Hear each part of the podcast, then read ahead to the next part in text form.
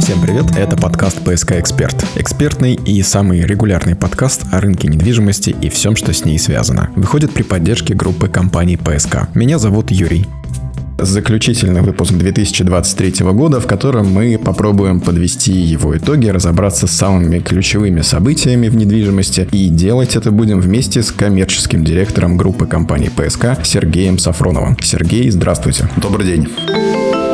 Тема недели. 2023 год почти закончился. На ваш взгляд, самые важные события, которые произошли в сфере недвижимости в этом году, они какие? Если судить в хронологическом порядке, то самое важное – это уход с рынка практически около нулевых ставок. Помните, еще такие были? Под 0,1% можно было взять на весь период кредитования. ЦБ последовательно с этим боролся и доборолся. У нас э, теперь невозможно приобрести под 0,1% недвижимость э, на первичном рынке на весь период кредитования кредитования. Следующая очень важная веха, опять же, от ЦБ, он прям вообще такой хедлайнер по новостям в этом году оказался, это резкое повышение ключевой ставки, которое существенно повлияло на, на спрос на рынке первичной недвижимости, отток покупателей с рынка вторички, где ипотека, ну, объективно под 16-17% просто стала недоступной. Ну, и он ее еще раз поднял. Да, последовательно повышал несколько раз. Ну и, безусловно, это снижение курса национальной валюты. Это такой, скорее, психологический больше фактор, когда доллар перешагнул отметку 100 рублей, мы увидели очередной приток э, спроса со стороны нашего населения, потому что все-таки это есть такой некий маркер у людей, э, которые оценивают какой-то некий инфляционный процесс. Но, безусловно, увеличение уровня инфляции тоже повлияло. Все видят, как растут цены на все категории товаров. Недвижимость не является исключением в этом контексте. Я бы даже тремя не ограничивался какими-то важными. Можно больше. Традиционно, да, потому что под конец года нас еще очень сильно насыпало новостей. Опять же, это новости со стороны с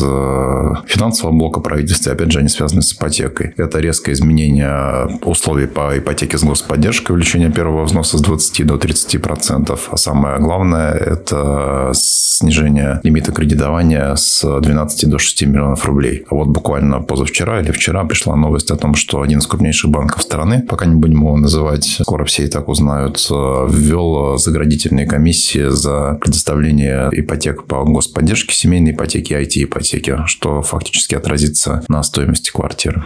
Иными словами, будет необходимо выплачивать банку некую комиссию, чтобы получить этот кредит. Правильно я понимаю схему? Да, совершенно верно. На текущий момент речь идет о комиссии от 7,5 до 8,9%. От стоимости, от суммы кредита? От суммы кредита, да. Урезание лимита вдвое. Это прям серьезно для Санкт-Петербурга особенно, но это касается только вот базовой, да, льготной ипотеки. Семейной и IT это не касается. Нет, семейной эти ипотеки пока сохранились на старом уровне, но с учетом вот этих последних новостей о необходимости субсидирования со стороны застройщика, а, вероятно, спрос и на эти программы снизится в следующем году. Все это в перспективе сулит нам, наверное, какое-то перераспределение очередное долей, потому что в этом году э, семейная ипотека вырвалась вперед значительно, по-моему, больше 50% всех э, займов на недвижимость, выданные именно по семейной программе. И IT-ипотека очень здорово приросла. Но мы про это еще чуть позже поговорим. Что касается реакции покупателей на вот эти события, а может быть и не на эти события, а просто какие-то изменения в их поведении, можете ли что-то отметить? Как себя ведут люди, покупатели недвижимости в этом году? Как они себя вели и как они себя будут вести, вероятно, в следующем году? Ну, вот все те непосредственно события, которые я рассказал только что, они повлияли очень существенно на спрос. Спрос на рынке первичной недвижимости недвижимости вырос э, достаточно прилично с августа и продержался так практически до окончания этого года. Можно его назвать даже где-то ажиотажным, и непосредственно это связано как раз-таки с сочетанием всех факторов прямо в одной точке. Это и снижение курса национальной валюты, и разговоры про инфляцию большую, и увеличение ставки Центробанка в августе как раз-таки достаточно резкое повышение было. А если говорить про какие-то там значимые поведения с точки зрения более длительных тенденций, то мы на рынке глобально не наблюдали. Спрос на недвижимость достаточно устойчивый, особенно на недвижимость в комфорт-классе. Если я правильно помню, где-то с середины этого года спрос вырос, об этом прямо говорили все. Я так понимаю, что у группы компаний ПСК аналогичная ситуация. Да, безусловно, мы существенно приросли, начиная с августа этого года, как и у всех по рынку. Сколько примерно удалось прибавить в продажах в этом году? Если говорить в среднем по году, то ну, достаточно сложно по застройщику а, приводить какие-то корректные цифры, потому что что на это влияет и наличие определенных товарных запасов, вывод новых проектов, окончание реализации в каких-то проектах, которые были запущены раньше. Но в целом год с точки зрения реализации был для нас успешным. Мы по прогнозно пока, мы, конечно, итоги года еще не подвели, доведем их в январе, но пока по прогнозам по своим мы увеличим выручку где-то ну, на 38%. То есть мы реализовали недвижимости примерно там больше, чем на треть да, по сравнению с прошлым годом. И рост спроса был виден во всех сегментах. Это недвижимость комфорт и премиум сегмента жилая, а также сервисные апартаменты. Это серьезно. То есть спрос был хорош. А что в это время происходило с предложением? Недвижимость это же достаточно волатильный в какой-то степени продукт. В моменте больше строить не получается. И если логически рассуждать, люди стали покупать намного больше, значит и, наверное, предложение должно было в моменте как-то уменьшиться. Хватает ли сейчас вообще на рынке выбор квартир, новостройках, апартаментов? Сейчас еще хватает, да, и можно приобрести в различных проектах, но тенденция на снижение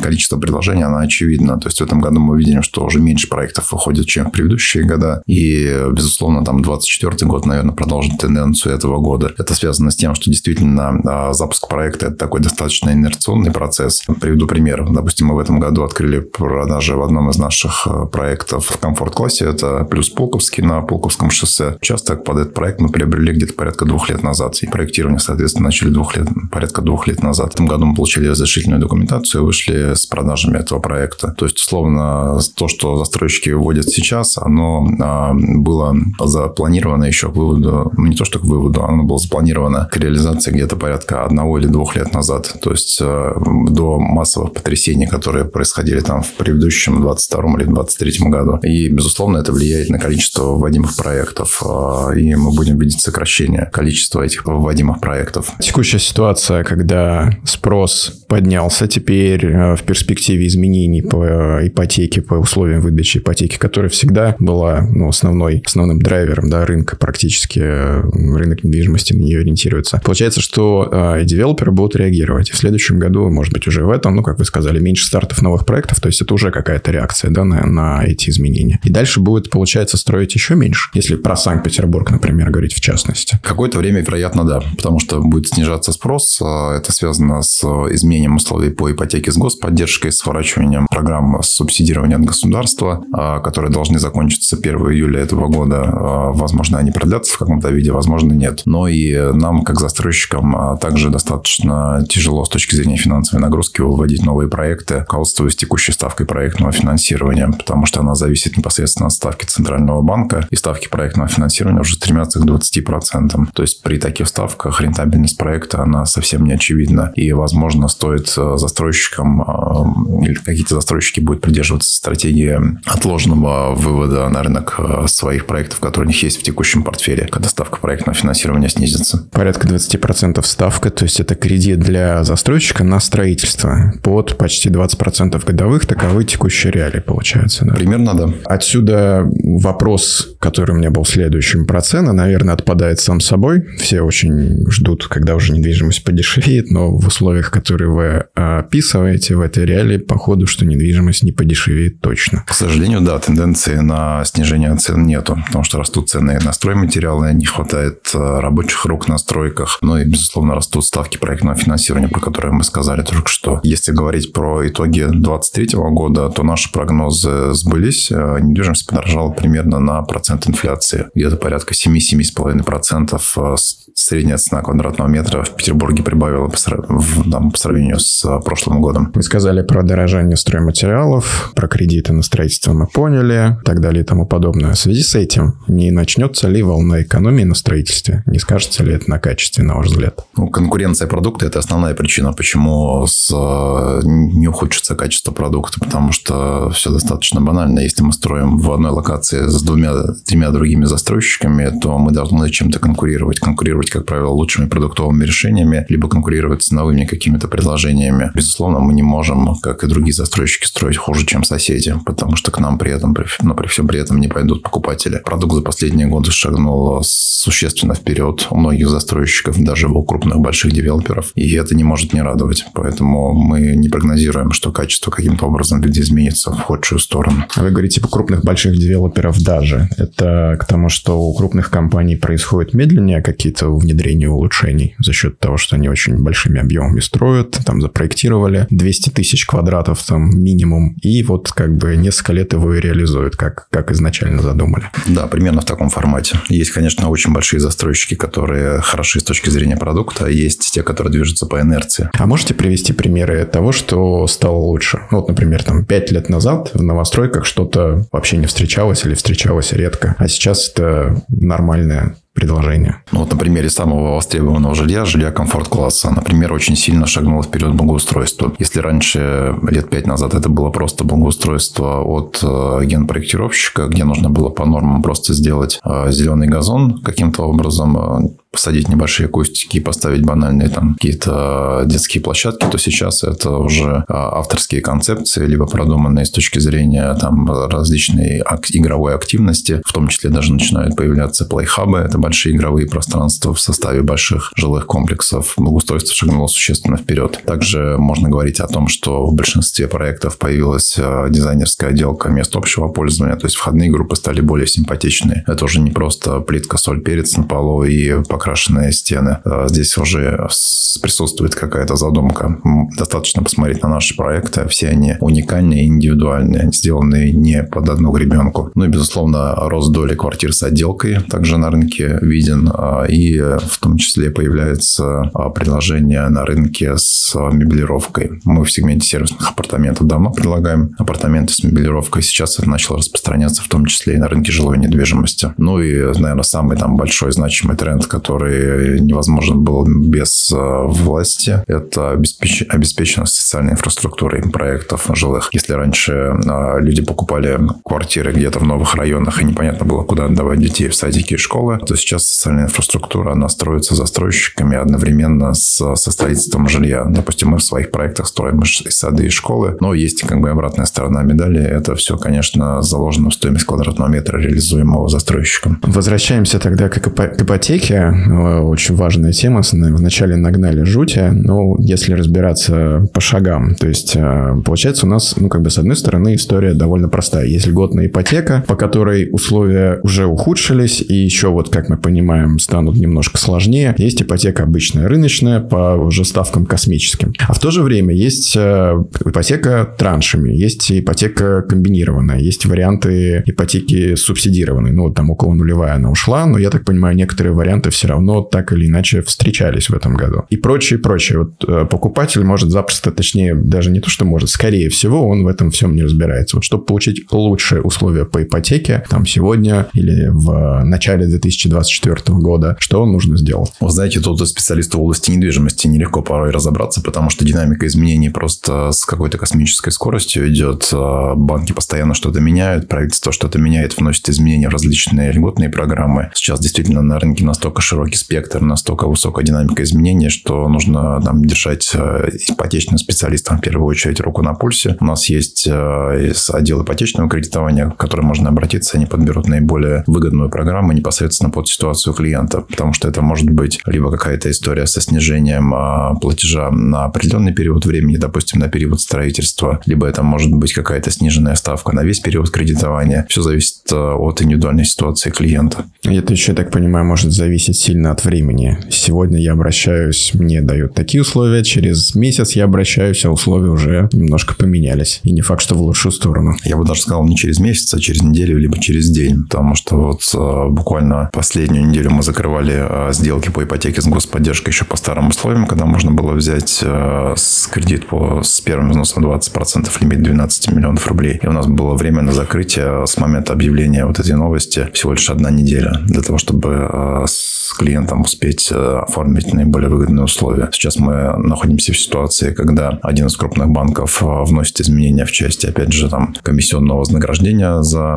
выдачу кредита по льготным программам. И у нас, опять же, где-то порядка одной недели на то, чтобы успеть клиентам оформить ипотеку по старым условиям. Все достаточно динамично. Вот эта динамика неопределенности в конечном счете, как мы фиксируем, ухудшение условий по льготным займам, на ваш взгляд, сколько способна отрезать от появится реального спроса на недвижимость? Очень сложно оценить. Ну, вот, допустим, если мы говорим про а, увеличение первого взноса с 20 до 30 процентов, можно посмотреть на пример, а, там, условно, на средние цены по Санкт-Петербургу. У нас в ноябре средняя стоимость реализованной квартиры на рынке первичной недвижимости Петербурга была где-то порядка 9,5 миллионов рублей. Первый взнос при, при первый взнос в размере 20% это где-то миллион девятьсот, а первый взнос в размере 30% это где-то порядка 2,9 миллионов рублей. Разница в 1 миллион рублей. 1 миллион рублей первого взноса это достаточно существенно для того, чтобы охладить рынок и снизить спрос. А не еще и уменьшение не говоря уже, да, не говоря уже о снижении лимита кредитования с 12 до 6 миллионов рублей. Фактически, если мы говорим там по проектам большинства застройщиков Петербурга, то под это попадают э, практически все студии и часть э, однокомнатных квартир. То есть квартиры крупноформатные, двух-трехкомнатные квартиры, большие однокомнатные, они уже не попадают в программу господдержки. Пока только можно еще воспользоваться семейной ипотекой, либо IT-ипотекой. Будем надеяться, что и дальше можно будет хотя бы этими двумя программами пользоваться и, и рассчитывать на большие суммы займа. Как думаете, девел, а может быть и как знаете, уже девелоперы будут что-то со своей стороны придумывать, чтобы поддерживать покупателей? Вот как, например, была история с э, той же самой около нулевой ипотекой. Это же, по сути, была инициатива девелоперская, ну, совместно с банками, но тем не менее. Конечно, мы будем совместно с банками искать э, пути решения вот этой сложившейся ситуации, э, как клиенту сделать наиболее выгодные условия для приобретения недвижимости, чтобы поддержать свои объемы спроса на рынке первичной недвижимости. Но все также будет зависеть от решения, принятого регуляторами либо конкретными банками. Посмотрим. Если семейная ипотека продолжит расти, то получается, что семьи с детьми будут в какой-то... Да, не уже, в общем-то, и сейчас, но дальше, наверное, еще более главными покупателями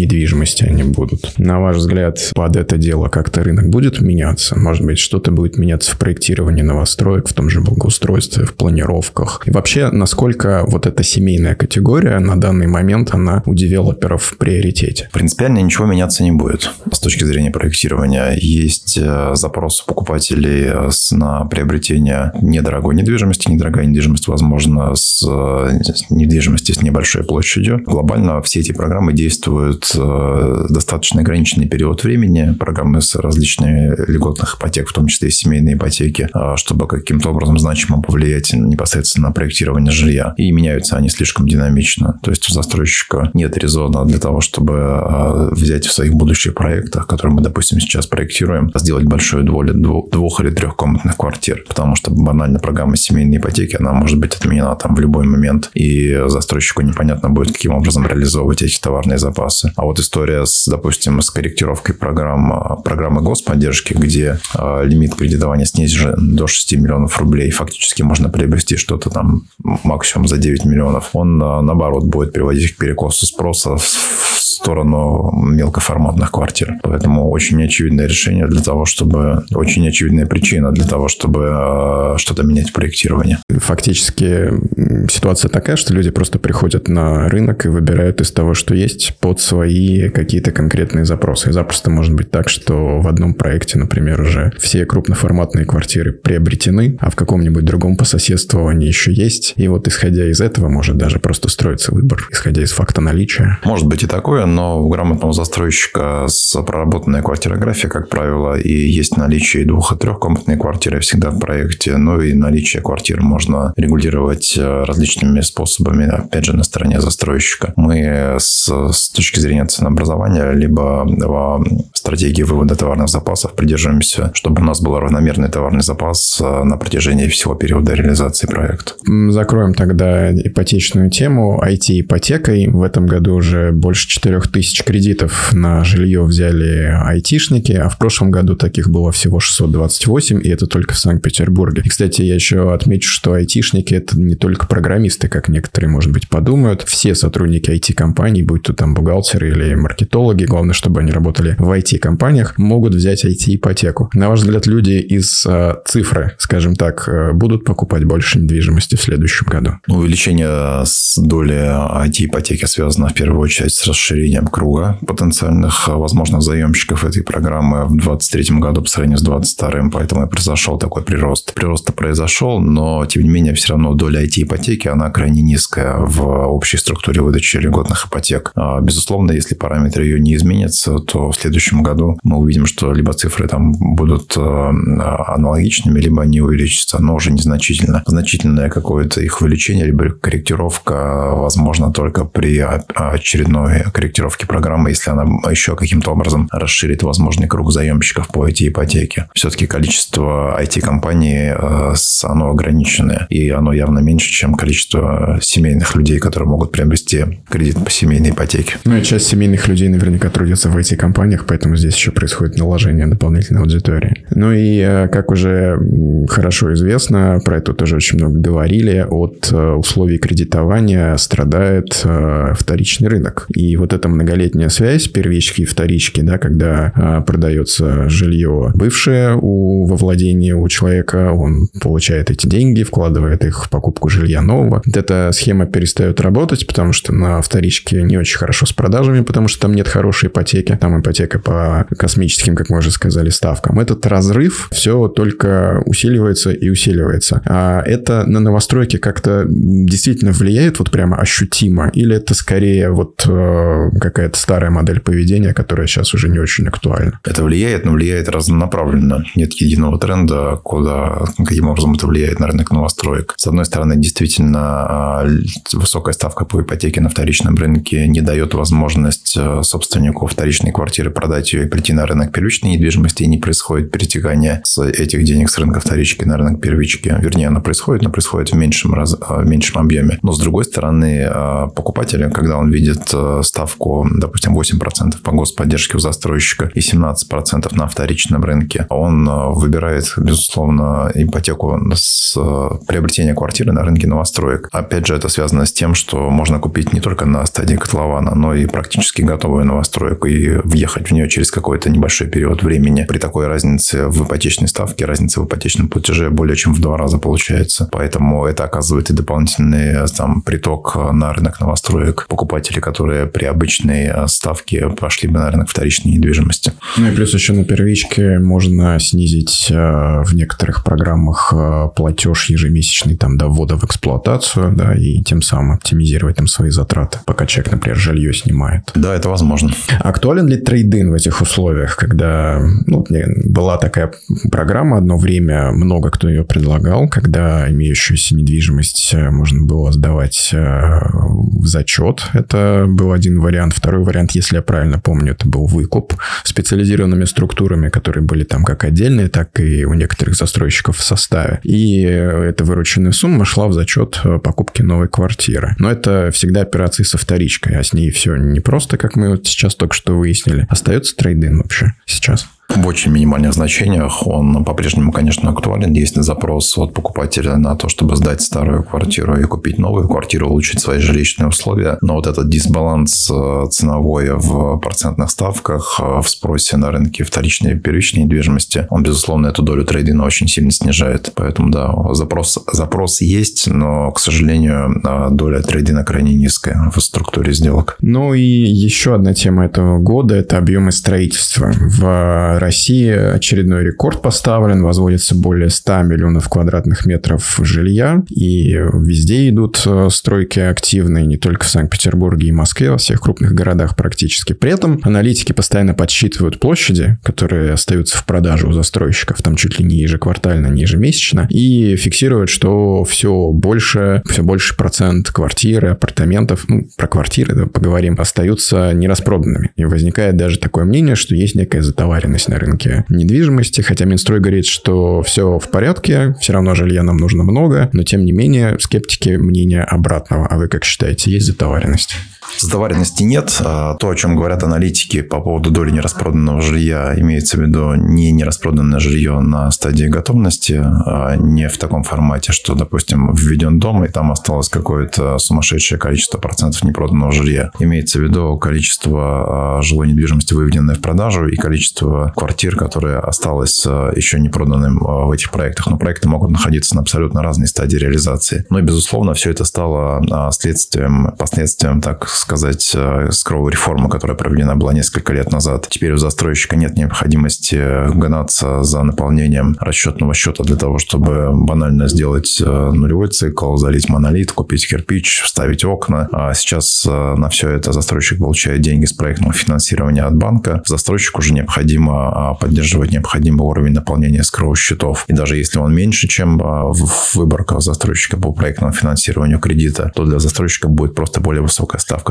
по проектному финансированию. Критично это никак не влияет на непосредственно на распродаваемость квартир застройщикам. Наполнение скровых счетов – это когда часть квартир продана, какие-то деньги уже отправились в банк, и там есть какие-то нормы да, у банка, согласно которым там нужно продать столько-то, например, чтобы там и ставка по проектному финансированию снизилась и так далее. Да, банк контролирует как среднюю стоимость реализации квадратного метра, так и объемы реализации. И необходимо находиться в рамках этой финансовой модели для того, чтобы застройщик имел а, выгодную ставку по проектному финансированию и для того, чтобы она банально не была двузначной. То есть еще и банк э, регулирует, контролирует, как вы сказали, среднюю стоимость квадратного метра. То есть если даже захотеть, дешево-то не попродавать. Если уйти за вот эти комбинанты банковские и продать дешевле, то будет определенные штрафные санкции от банка. Поэтому, mm. безусловно, да, банк теперь это еще один игрок а, уже достаточно давно в этой схеме. Тот игрок, который заинтересован в определенной цене реализации квадратного метра. Но, с другой стороны, это обеспечивает устойчивость застройщиков э,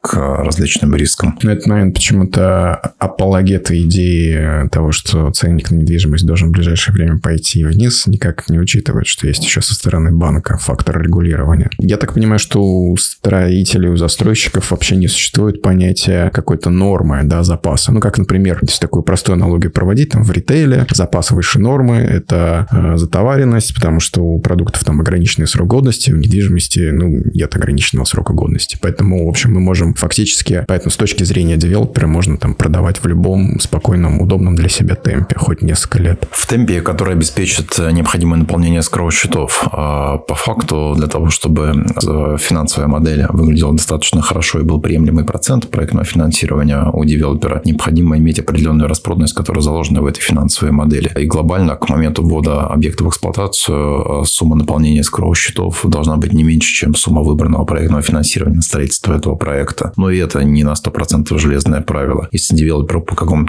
по какой-то причине не удается распродать товарные запасы и погасить кредит, то квартиры не проданные просто передаются в залог банку, и по мере продажи этих квартир гасится дальше кредит застройщика. Например, у меня кредит на строительство, я решил построить дом, взял, например, 10 миллиардов, и к концу, к, к моменту, когда этот дом построил, вложил в эксплуатацию, мне желательно бы продать квартир там на 5 миллиардов условно. Желательно продать на 10. Желательно продать на 10. Ну, хотя бы на 5. Надо на 10. Ага, то есть все-таки нужно весь, весь кредит выбрать застройщику, получается так. Не железное правило, но для того, чтобы финансовая модель э, была выгодна для застройщика, и опять же банк ее контролирует, как мы об этом уже обсудили, необходимо продать на стоимость проектного, выбранного проектного финансирования. Новых проектов в этом году, новых проектов строительства, в частности в Петербурге, как вы сказали, было меньше. И объяснили почему. И в следующем году, я так понимаю, мы тоже ждем меньше. А какие проекты новые в этом году появились у группы компаний ПСК. У нас с выводом новых проектов все достаточно хорошо. Мы вывели один долгожданный проект в центральном районе, где предложение на рынке первичной недвижимости крайне скудное. Это небольшой клубный дом бизнес-класса Бакунина 33.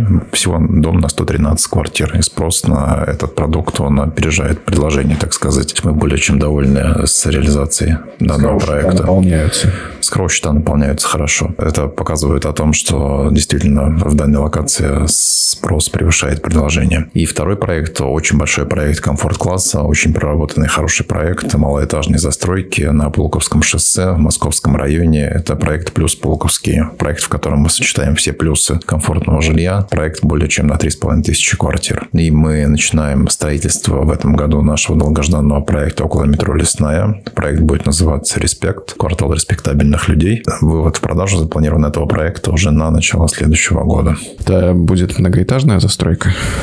Это разноэтажная застройка от 7 до 13 этажей. Это жилье такой верхней границы комфорт-класса. Очень продуманное с точки зрения планировок, ландшафтного благоустройства, мест общего пользования, а, отделочных решений этого проекта. Ну и, безусловно, наверное, в локации это самый близкий проект до станции метро. Ну да, там меньше километра, 800 метров, по-моему, от э, этого жилого комплекса до метро будет. Про планы чуть более высокого тогда городского уровня поговорим, потому что это тоже событие года. Санкт-Петербург наконец-то генплан получил, без которого мы жили очень-очень много лет. Вам удалось его в полной мере оценить? В полной мере, к сожалению, нет. Скорее с, посмотреть, я бы так сказал, в крупную клетку. А самое интересное, что можно из этого генплана выделить, это большое количество заявок на перевод э, зон с промышленной на жилую застройку было отклонено. Очевидно, правительством или властями города выбран такой, я бы сказал, тренд на отсутствие редевелопмента этих территорий и дальнейшее, может быть, восстановление промышленности. Ну, потому что, мягко говоря, сейчас эти территории тоже не задействованы в промышленной застройке,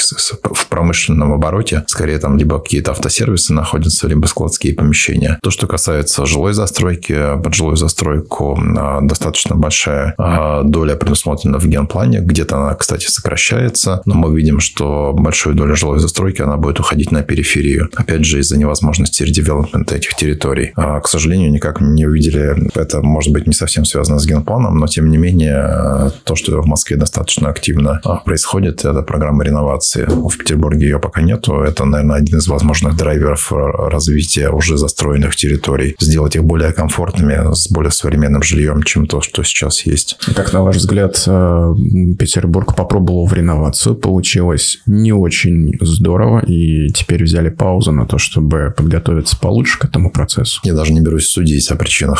Хорошо. Редевелопмент промзон, о котором вы говорите, которого практически не будет. Если я правильно понимаю, то здесь, возможно, дело в деньгах, потому что промзона – это огромная налоговая база. Официально эти цифры даже озвучивались, там десятки, а где-то и сотни миллионов рублей с гектара налоговых отчислений в год. А гектаров этих тысячи. То есть я так понимаю, что город хочет все-таки сохранить источник пополнения бюджета. И, и поэтому он не, не заинтересован в том, чтобы застраивать там бывшую промзону жильем. Безусловно, это очень важно.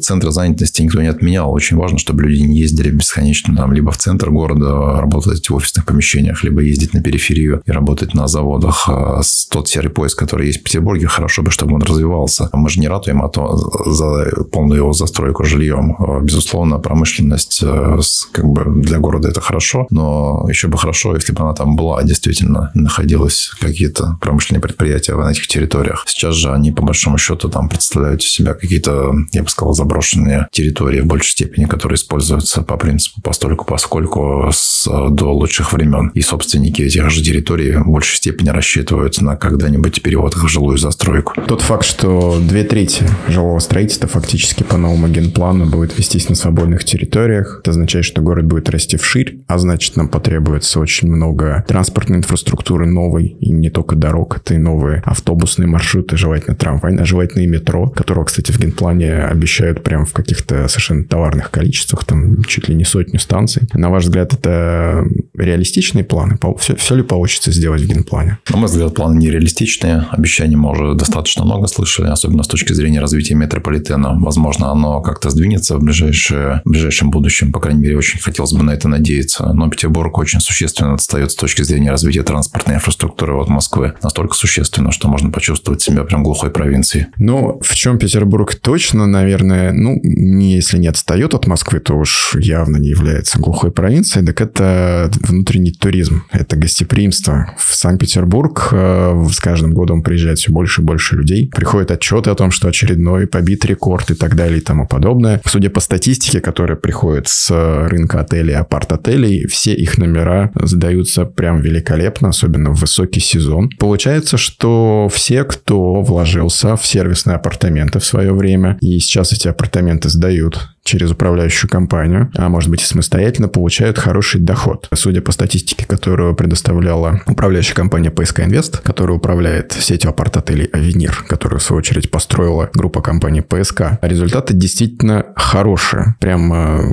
классные. 90 с лишним процентов средняя загрузка, если я правильно помню. На ваш взгляд, это результаты ожидаемые или могло бы быть лучше, а может быть вы такого и не ждали? Я бы сказал, что это результаты лучше, чем ожидаемые ожидаемые, потому что мы только вывели в этом году э, наши дебютные проекты сети апарт-отеля «Авенир» на рынок э, с гостиничной. В мае какие-то проекты мы начали сдавать в мае, какие-то в марте. И по факту к готовности высокого сезона у нас было несколько апарт-отелей, которые мы начинали заселять на рынке, в том числе и краткосрочного туризма, того возросшего внутреннего туризма, про который вы говорили. И как дебютные отели мы не ожидали такой загрузки. А загрузка в некоторых апарт-отелях была выше, чем 90%, приближался к 100%. Для отелей, которые только-только вышли на рынок и не имеют еще какой-то репутации за собой и какого-то опыта эксплуатации, это более чем достойные результаты. Безусловно, они нас обрадовали. Обрадовало собственников, надеюсь, и доходность тут их апартаментов, которые они приобрели в группу компании ПСК. Я так понимаю, это в том числе произошло и потому, что апарт-отели как раз-таки закрыли собой дефицит номерного фонда, который очень долгое время исторически был в Петербурге. Это был дефицит прежде всего трехзвездочных номеров, ну и там в некоторой степени четырехзвездочных, где-то там обновления. И вот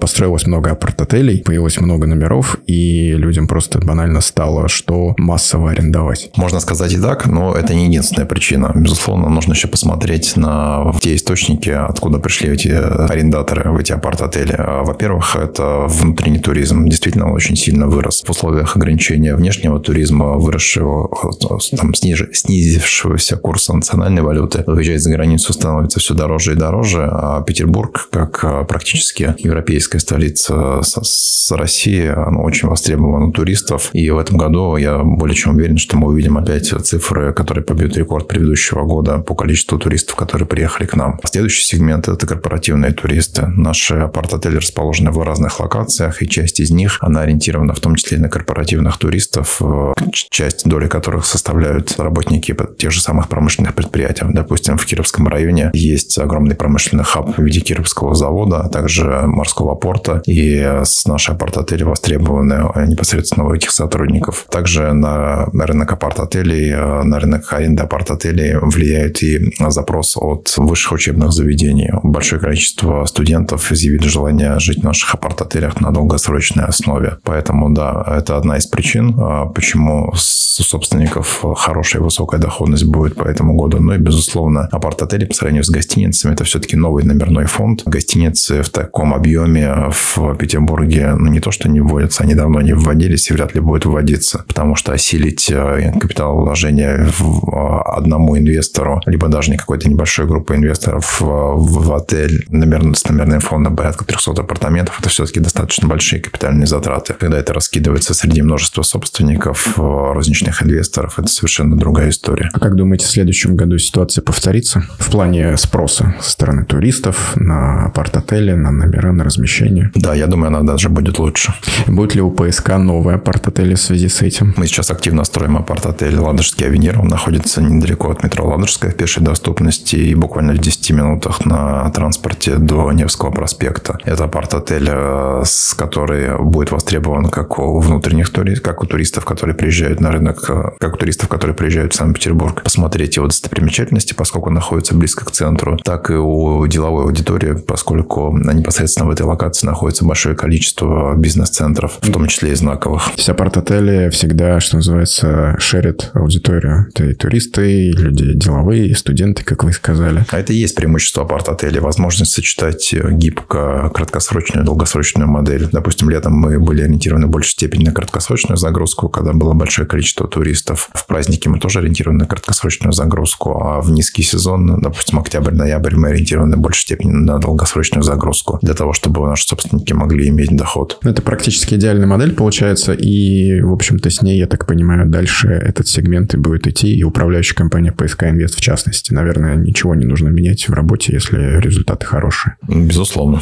Спасибо большое, Сергей, и поскольку до конца года остается совсем немного, и наверняка почти все, кто запланировал покупку недвижимости в этом году, уже купили ее или прямо сейчас в процессе, поэтому обратимся к тем людям, кто планирует покупку недвижимости в году следующем. Что бы вы им посоветовали? Достаточно сложно дать общий совет для всех. Выбирайте, исходя из своей э, ситуации индивидуальной. А ищите на рынке лучшие проекты, смотрите надежных застройщиков, оценивайте качество строительства по предыдущим сданным объектам, выбирайте среди самых интересных, в том числе и ипотечных программ. Ну, безусловно, вкладывайтесь в красивую, доходную, ликвидную недвижимость. Сергей, большое спасибо за ответы на вопросы. Будем надеяться, кажется, что в следующем году у покупателей недвижимости все-таки будет и выбор, и среди не только хороших предложений, но и хороших условий ее покупки. Спасибо вам. Это был подкаст «ПСК Эксперт», экспертный подкаст о рынке недвижимости и всем, что с ней связано, с итогами 2023 года. Проект подготовлен группой компаний «ПСК». До встречи в следующем году. Услышимся во ВКонтакте, в Яндекс подкастах, в Apple подкастах, в Телеграме